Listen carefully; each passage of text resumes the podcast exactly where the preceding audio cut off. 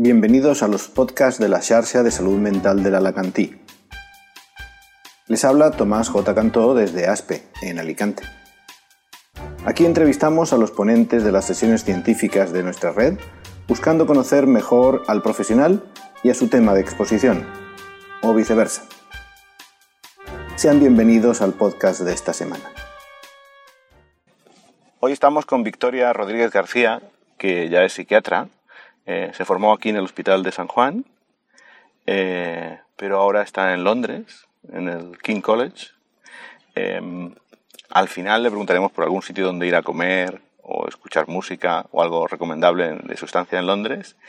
De momento vamos a comenzar por sus principios la pregunta que ya sabes, porque me has dicho que escuchas los podcasts, que siempre hago es cómo llegaste tú a esto de la medicina y la psiquiatría, si siempre quisiste ser lo que eres.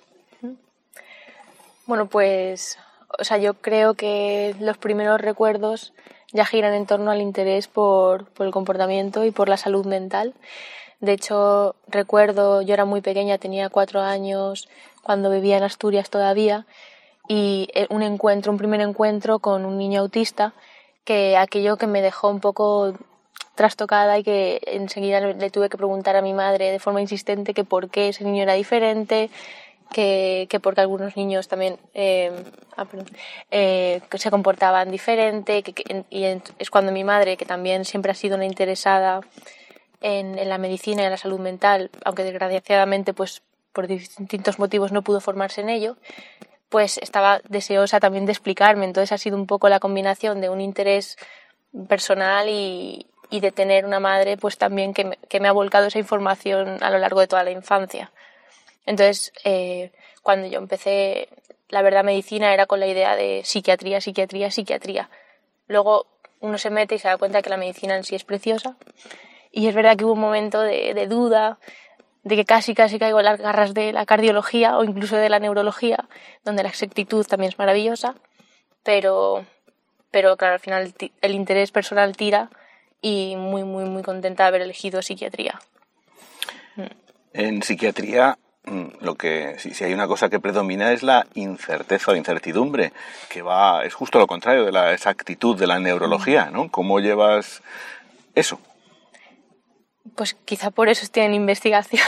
o sea, lo que me fascina es lo, todo lo que hay por descubrir, de lo que hace incierto a la psiquiatría, esos, esas sombras que todavía alguien, o quizá o no, o nunca, pero ilumine y que vea que hay detrás de todo eso. Y, pero que a la vez es como el punto más débil, el, que te mueves al final en una incertidumbre, una inseguridad que, que no sabes es muy difícil a veces encontrar un refuerzo de que lo que estás haciendo es lo que tienes que hacer, a nivel de clínica me refiero, a nivel de práctica clínica.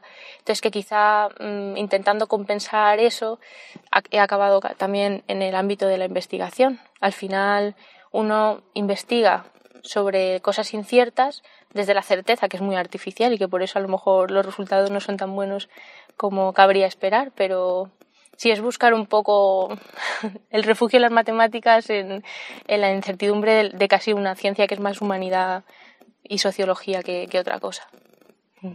Y, así eh, emigras hasta, hasta Londres. Mm.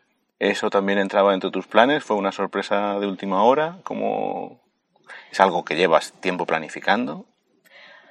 Hombre, es verdad que cuando era todavía muy pequeña, no sé por qué, lo del doctorado en Londres ha saltado a mi mente como, como un deseo tonto de algún niño de yo quiero hacer un premio Nobel, pues yo, yo quiero hacer un doctorado en Londres, era algo más, más humilde, más, más mm. asequible. Luego se me olvidó, en, eh, porque al final el primer contacto con el paciente es absolutamente embaucador y, y a mí es una cosa que es de las cosas que más me atrapan, el momento con el paciente, no quiero perderlo jamás pero mm, ya es verdad que durante la carrera de medicina tuve durante los veranos mm, la, la posibilidad de hacer voluntariado en, el Instituto de Neurociencias, tuve un primer contacto con la investigación y vi que también era algo que me que cuadraba con, con mi forma de ser o, o, de ver las cosas. Y durante la carrera, cuando, o sea, durante la especialidad, estaba lo precioso del contacto con el paciente, pero la frustración de lo que hablamos antes de la incertidumbre y, también la, carencia de eso que toqué y no llegué a desarrollar, que era la investigación. Entonces, por desgracia, mm, hacer la residencia pues, en un sitio como San Juan te curte mucho a nivel clínico, pero las posibilidades de investigación pues, son escasas y quizá gracias a eso tengo que agradecer el haber estado aquí para, para haber buscado, pues ya que buscas, pues, pues intentas ir a, pues a Londres o, o, a Melbourne, como también tenía en mente. Y, y se me, me, surgió la posibilidad de una estancia durante la residencia. Y una vez que ya vi lo que había ahí, yo sabía que tenía que volver. Uh -huh. es, eh, es, impresionante el, el hecho de encontrar un campus, un campus entero con sus edificios grandes, llenos de oficinas, llenos de puestos de trabajo, solo de investigación en psiquiatría. Eso, o sea, yo, te, yo tengo que estar ahí. Claro, es una gran diferencia frente a aquí, que efectivamente tenemos el Instituto de Neurociencias eh, enfrente, mm. pero podría estar en otro campus, porque mucha relación yo no sé, pero creo que no hay. Mm. Bueno, en cualquier caso, es una gran diferencia eh, tener solo un instituto de neurociencias, por muy potente que sea, a tener un campus entero dedicado a las neurociencias o a las neurociencias comportamentales. Sí, o en concreto la psiquiatría, claro. Uh -huh. Está su edificio de psiquiatría en, la infancia y en la adolescencia, genética en psiquiatría ocupa otro edificio, neuroimagen, y luego es verdad, otro de psicología y un comportamiento, otro edificio en sí, pero, pero sí es como algo encima muy específico de nuestro campo. Yo lo veo apasionante.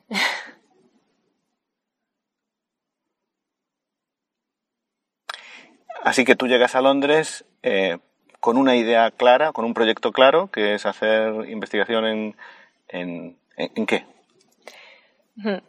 Pues yo, por, por, cuando estuve en la residencia, en realidad el contacto con la investigación fue gracias a, a Lorena García. García. Eh, y la unidad de, por entonces, la unidad de primeros episodios, que yo la veía como un recurso muy, muy valioso, pues al colaborar, poder tener la oportunidad de colaborar en esa unidad, ahí pudimos también incluso desarrollar proyectos de, de investigación clínica, eh, pero más centrados en la cognición o en la cognición social. Entonces, en realidad, yo me, mmm, vi que ese campo me interesaba muchísimo y en un principio mi estancia fue relacionada con ese, con ese ámbito, cognición social, más en concreto, salto a conclusiones. Cuando me toca volver, eh, ya vuelvo con una oferta. Eh, está la posibilidad de hacer un doctorado en genética. Claro, yo por entonces creo que no, no ni pensé lo de genética. De posibilidad de hacer un doctorado, sí. No, no, no hubo más. Y luego ya reflexionando dije, pues mira, la, la verdad es que la genética es una oportunidad genial. Siempre me ha gustado en la carrera creo que tiene muchísimo sentido y mucho potencial y, y, además que era un reto personal afrontar algo absolutamente diferente y, y, complicado. Entonces por eso estoy haciendo el doctorado. Un poco es lo que había con la suerte de que me encanta. ¿Y el título de tu doctorado? Es, mm, a ver cómo lo traduzco, relación de genética y ambiente en psicosis afectiva.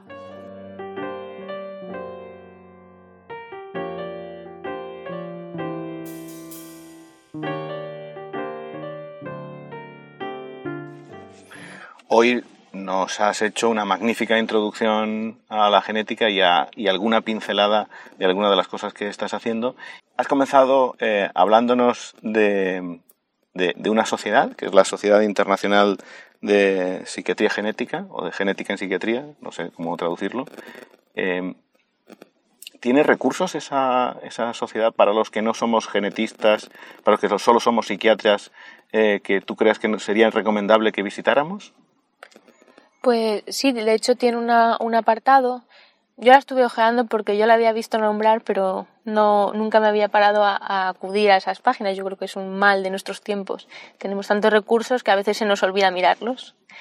Entonces, eh, empecé a ojear también por, por dar, aportar un poco de información y de contexto sobre la, la sociedad y vi que tiene un apartado de, de recursos o material que además eh, es gratuito y especialmente uno de, ellos es en formato presentación PowerPoint es una introducción de qué es lo que el psiquiatra debería saber o de la genética. Entonces eh, me parece un punto de partida interesante como para acceder a ello y, y saber qué términos buscar para profundizar más Luego sé que tiene otros, otros recursos, pero ya quizá un poco más específicos ya para los, los que hayan aprobado la primera parte, digamos.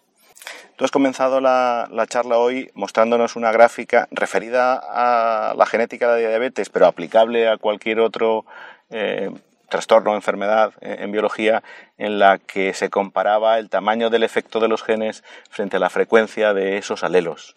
Eh, ¿Por qué has utilizado esa gráfica?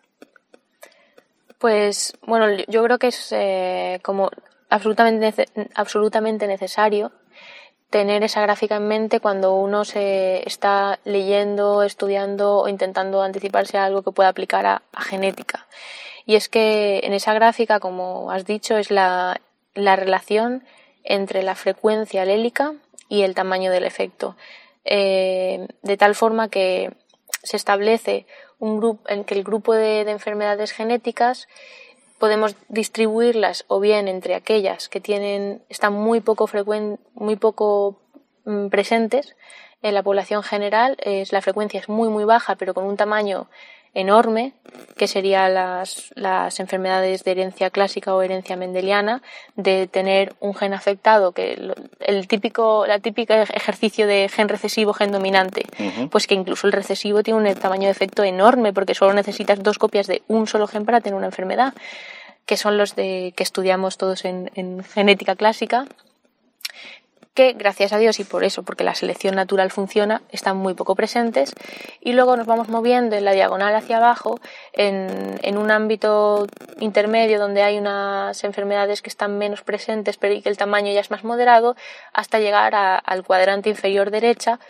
con una presencia en la sociedad bastante, la población general muy alta, de más del 5%, son muy prevalentes, son variantes muy prevalentes, pero que tienen un efecto, un tamaño de efecto muy, muy bajito, con lo cual es como que para que se manifieste una enfermedad necesitas muchas, cientos o miles de copias o de diferentes variaciones eh, genéticas a ese nivel. Y es ahí donde se encuadrarían las enfermedades psiquiátricas. Entonces es importante, yo creo, el tener en la cabeza esta, esta curva, esta gráfica, para saber un poco dónde se mueven las enfermedades mentales. Claro, porque las enfermedades mentales eh, son hereditarias. Sí, sí, eso yo creo que también ya, ya se pudo casi eh, afirmar o consolidar incluso antes de, que se descubriera la estructura del ADN en el 53, cuando todavía solo existía observación, perspicacia y metodología más básica de estudios de familia, estudios de gemelo y adopción. Ahí ya se vio que, la heredabilidad de la esquizofrenia rondaba el 80%, que es una cifra que todavía hoy se está aceptada, este, está validada, y la, siendo la del bipolar un poquito más baja, pero también cercana al 80%, entre el 65 y el, el 80%, y la depresión por entonces que se establecía en un 39-37% de los estudios clásicos. ¿Cómo es posible, cómo hemos dado el salto, eh, la sociedad en general, ¿no? de, ese modelo eh, mendeliano a uno poligénico? Para eso se necesitan muchos datos. Sí, eh, o sea, necesitan muchos datos. Primero se necesita conocer cómo se estructura el ADN. Eh, yo creo que eso fue también decisivo, el decir, vale, o sea, que tenemos millones de copias diferentes o piezas de información diferentes que condicionan o que codifican absolutamente cada aspecto de nuestra persona o de nuestra biología. Eh, luego el, el, siguiente paso fue el poder estudiar eso, es como está ahí, pero, pero cómo podemos analizarlo, cómo podemos ver qué significa, cómo se expresa.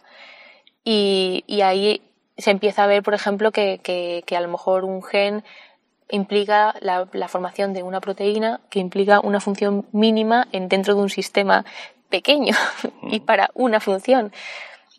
Ya, ya cuando uno piensa eso se, se empieza a, a, dar cuenta de que quizá algo tan complejo como el comportamiento, que además hablar de comportamiento es hablar de muchísimas cosas metidas en, en una impresión en un momento determinado, pues también tiene que estar regido por muchísimos genes y al final es lo que, es lo que importa. El salto fue cuando la metodología también avanzó. Eh, para esto el impulso fue el proyecto, el proyecto del genoma humano, con la ambición de decir, no, no, vamos aquí a poder leer absolutamente todas esas piezas de información, vamos a querer poder desgranar en cada persona qué genes tiene. Eso es lo que al final también ha permitido el poder ver cuántos de esos genes afectan a algo como puede ser lo que a nosotros nos importa en este momento, que son las enfermedades mentales pero claro, esto ha sido años de, inversión eh, en investigación y, metodología. Y la implicación de muchos investigadores dentro de un consorcio. Sí, eso ha sido algo más reciente, bueno, ya hablamos de 30 años, la formación de, lo que ahora se considera el consorcio más importante eh, en la psiquiatría y además el experimento más grande también en psiquiatría y de los más grandes en investigación en el mundo. La formación del Psychiatry Genomic Consortium, PGC, para los amigos. Eh, ahora mismo eh, en él participan 38 países,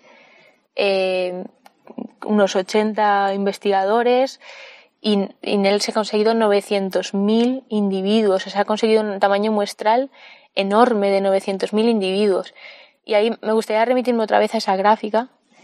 Eh, un poco esa gráfica, aunque se refiere a la frecuencia alélica y al tamaño del efecto, en realidad en cualquier análisis estadístico de cualquier tipo de, de, estudio que quieras analizar, en cualquier tipo de asociación que quieras hacer, en realidad es un balance entre la potencia estadística, que se establece con cuánta muestra tienes para analizar, y cuánto de efecto o cuánto de real o qué impacto tiene eso que quieres analizar. Puede ser simplemente el efecto de un anuncio en el consumo, por ejemplo. Quiero decir que puede ser extrapolable a todo, pero al final es si el tamaño es gordo, con poco lo vamos a captar. Si el tamaño es muy pequeño, con muchísimo. Y aquí en genética ya sabemos, estamos en un tamaño de efecto muy pequeño, entonces cuanto más grande sea la muestra, mejor lo vamos a poder capturar. En ese sentido, el PGC está haciendo la diferencia.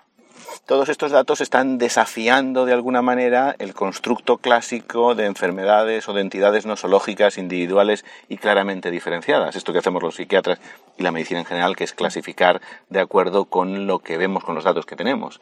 Eh, las enfermedades eh, ya no son entidades únicas, sino que hay una, superposición entre ellas. Eh, tú hablabas de un continuo.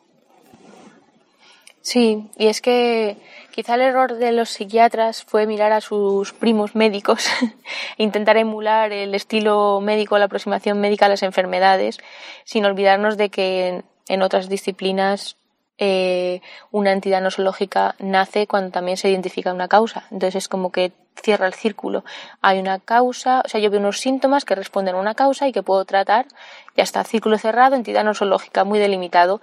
Los psiquiatras quizá por, o, por emular o por falta de, otro tipo de, recursos, pretendimos hacer lo mismo. Primero, identificar síntomas y claro, ya cuando intentamos llegar a la causa, ya ahí ya patinamos un poco.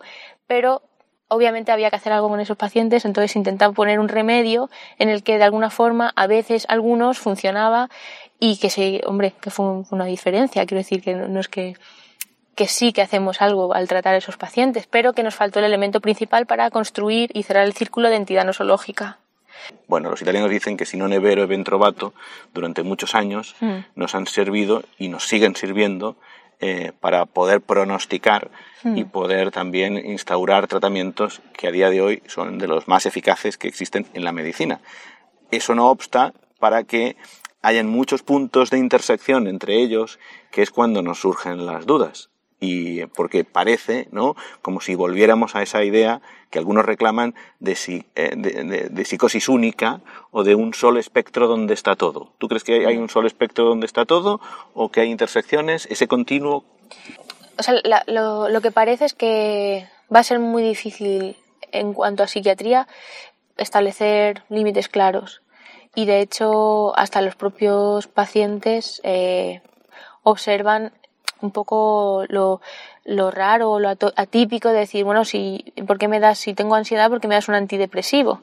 O, el decir, ¿por qué al trastorno bipolar le damos un antipsicótico? O sea, que al final, de alguna forma, el, la, la forma en la que abordamos y al tratar los a los pacientes mm, viene de la mano con esta nueva tendencia a cómo interpretar teóricamente la enfermedad. Al final no estamos tratando de forma diferente enfermedades identificables y, diferentes y separadas, sino que abordamos síntomas que, de entidades que están en un continuo. O sea, no sé hasta qué punto a lo mejor va a llegar un momento en el que se considere enfermedad mental como, como tal, pero ahí estamos en, en una línea en la que por un lado se intenta a lo mejor hacer un abordaje más dimensional. Hay una corriente muy fuerte de investigación que, que pretende un poco diluir los diagnósticos clásicos y hacer un abordaje dimensional transdiagnóstico. Eso por un lado, pero lo curioso es que otra vertiente de, investigación también muy potente ahora en psiquiatría está encontrando cierta también validez de alguna forma a esos diagnósticos. De tal forma que, que sí, hay una herencia compartida, hay una, una predisposición o vulnerabilidad genética a la enfermedad mental que no sabemos todavía qué implica. ¿Qué, es eso? O sea, ¿qué, ¿qué, es la parte de enfermedad mental que está compartida a nivel de, de síntomas? No lo sabemos. Pero luego hay quizá una, por una aportación de ciertos marcadores o ciertas alteraciones genéticas concretas, hace que un grupo de pacientes se manifiesten de algo que siempre hemos conocido como trastorno bipolar y que otros, sin embargo, se manifiesten como algo que hemos conocido como esquizofrenia o como trastorno obsesivo compulsivo. Entonces, yo creo que lo que a lo que vamos a llegar es aceptar que primero que hay algo compartido que debemos abordar y segundo que aún así hay ciertas diferencias que debemos buscar la biología de ellas que hace que un grupo sea distinto que otro y sobre todo que hace que uno evolucione mejor que otro. Al final lo que importa es cómo hacer que los más perjudicados, ese grupo delimitado que se llama esquizofrenia y que, aunque se va a dejar de llamar esquizofrenia en unos años, que va a seguir existiendo, o sea, va a haber un grupo de pacientes que evoluciona peor y que tiene unas características concretas que hace que sea más difícil la vida en ellos, por mucho que hablen de psicosis única. O sea, es que eso es innegable. O sea, por un lado sí estoy de acuerdo en el continuo, estoy de acuerdo en el síndrome psicótico, pero ahí están los pacientes que hemos conocido como esquizofrenia que evolucionan peor. O sea, no sé dónde están los límites, pero hay un límite. O sea, hay una diferenciación. Entonces es un ver, en cuanto podamos ahondar más, quizá diferenciando más los síntomas o la definición más concreta de la expresión, si es cognitiva, mmm, bueno, cognitiva es decir nada, hay mucho dentro de cognitivo, pero definiendo muchísimo más el perfil sintomático y, y cuando podemos, por fin, hablar de quizá en un futuro de lo que es la enfermedad de esquizofrenia como entidad nosológica. Has puesto eh, una imagen que se parece eh, casi al símbolo de Audi, en el que son círculos en que se intersectan, eh, que tienen una zona común entre cada círculo representaría una enfermedad o un trastorno, en la que hay áreas comunes entre la que está más a la izquierda y la siguiente, pero también tienen áreas que son propias y que no comparten con el resto. Sí, eso, eso se basa un poco también en los resultados mm, de, el trabajo así que estoy haciendo más personalmente, pero que también va de la mano con resultados publicados de forma muy reciente de este año, que de alguna forma, utilizando este un marcador poligénico de riesgo, que es un poco la metodología eh, que se ha desarrollado en los últimos años, podemos ver que efectivamente a este nivel también la esquizofrenia, el trastorno bipolar, presenta una superposición muy importante, comparte muchos genes, que, pero que cuando introducimos a la variante de, de depresión psicótica, el grupo de depresión psicótica, ese marcador poligénico de riesgo de esquizofrenia ya no lo identifica, ya no, no es capaz de identificarlo respecto a control. Pero sin embargo, un marcador que es menos potente a nivel estadístico, que es el marcador poligénico de, de riesgo de, de trastorno bipolar, sí es capaz de diferenciarlo respecto a control. Un poco el, eso nos hace ver, si nos imaginamos, como bien dices, el signo de, Audi con esa superposición, que podríamos quizá encontrar a la esquizofrenia en un extremo, el trastorno bipolar compartiendo mucho con él en, en el medio y en el lado extremo derecho, pues eh, la depresión psicótica, esos pacientes que al final tienen una manifestación afectiva con síntomas psicóticos, pero que a lo mejor ya no comparten tanto o si comparten es muy poquito con, con, con aquellos de expresión con lo que conocemos ahora como esquizofrenia. Y para eso eh, se está utilizando esto que tú dices, es PRS, Polygenic Risk Score, ¿no? Mm. que una puntuación que se obtiene matemáticamente, pero que da un número. ¿no? Sí. Y ese número, eh, a día de hoy, eh, tiene alguna utilidad práctica o la tiene una utilidad práctica inmediata pues sí, en psiquiatría te hubiera dicho que no, que a día de hoy todavía no. Pero en, en, otra en otras disciplinas como en oncología y más en concreto con el cáncer de mama, eh, parece que, que, pueda, o sea, haya habido como un, un ensayo piloto de ver hasta qué punto se podría utilizar este marcador poligénico de riesgo para cáncer de mama para exponer o no a la mujer al screening de mamografía.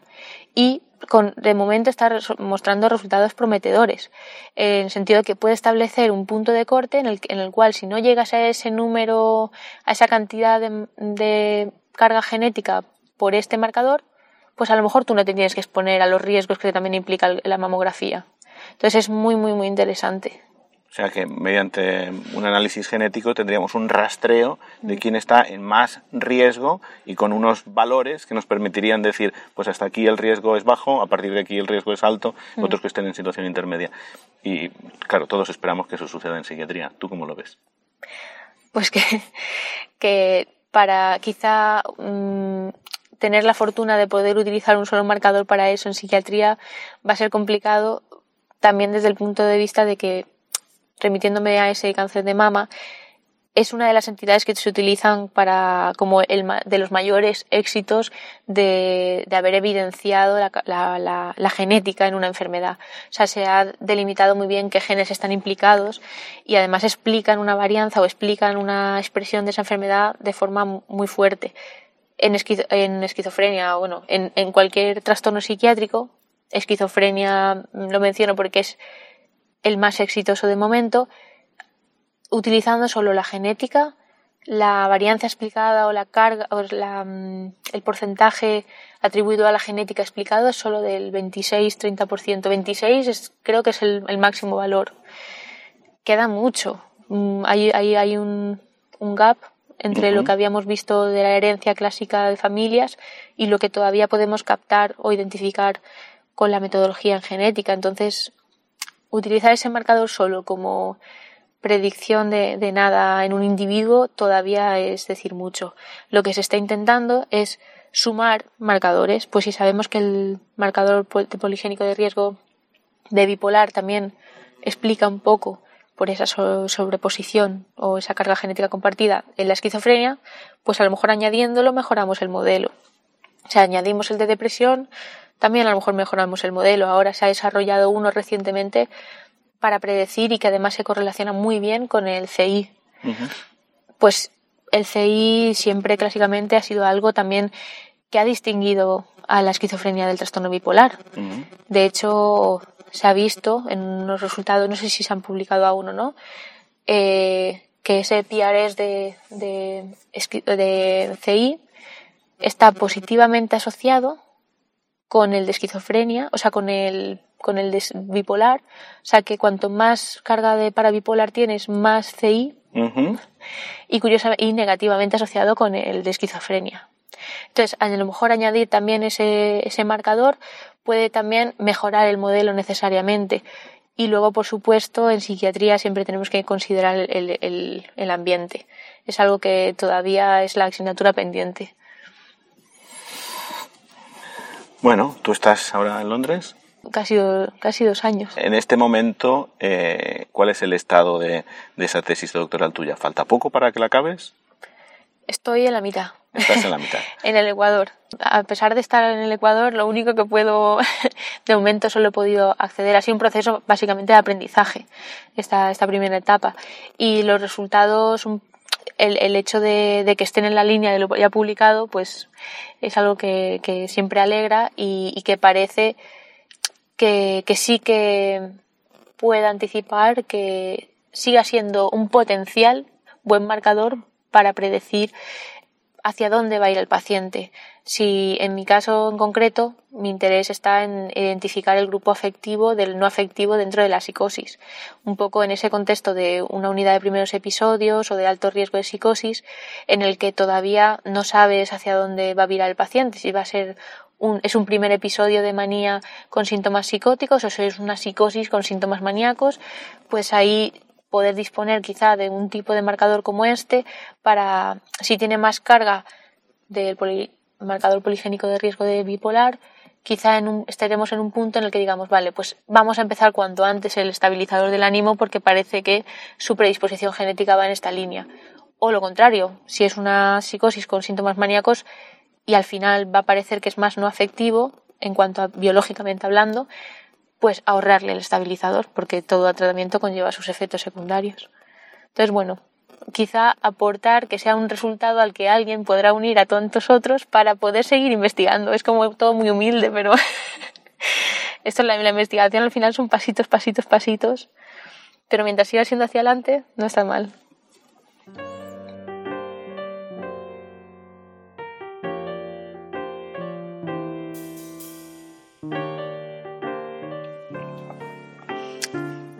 Digo yo que no será todo investigar estando en Londres, que algún rato tendrás también para salir a tomar una copa o a comer algo.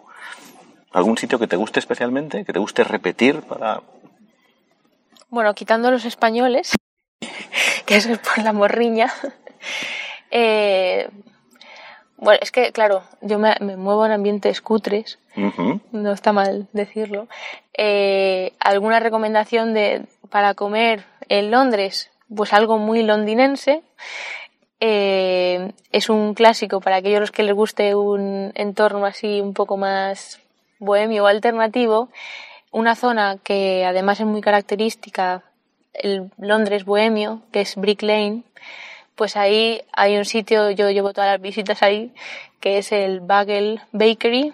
Es un sitio muy mítico de bagels, que son bocadillitos eh, extremadamente baratos y que en realidad creo que también son americanos e ingleses, eh, donde está 24 horas abierto todos los días del año y además sujetos de nuestra disciplina a montones. Entonces, bueno, no es una recomendación muy buena, pero Entonces, es la mía. Si, si, fuéramos, nos llevarías ahí y si nosotros quisiéramos encontrarte, eh, ¿habría algún sitio que te encontráramos, aparte de en tu casa? Pues yo me, suelo también mover por, pues esa zona, es el Londres más uh, alternativo. Eh, es, es un, vamos, Londres para mí significa música.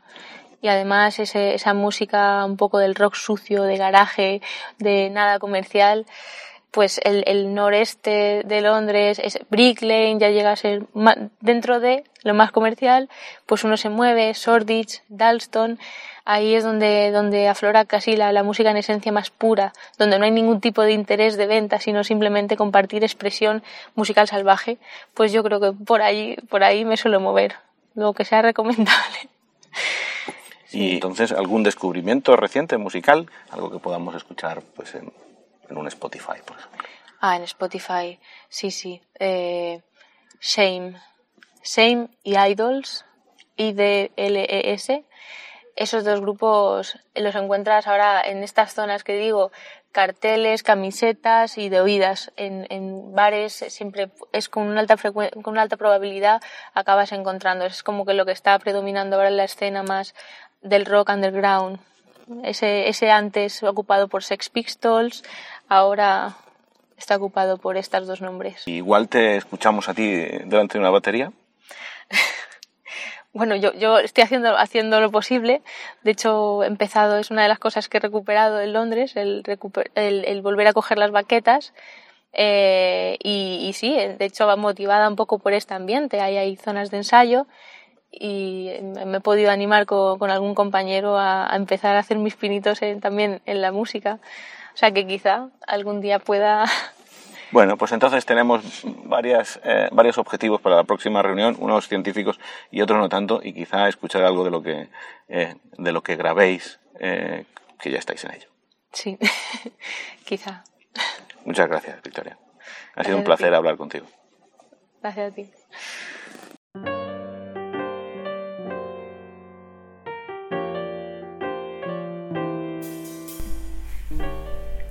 Así acaba el episodio de esta semana de la Xarxa de Salud Mental del Alacantí. En la descripción del podcast se encuentran los créditos de las músicas que han sonado y también algunos enlaces a documentos de interés relacionados con el tema. Hasta el próximo podcast.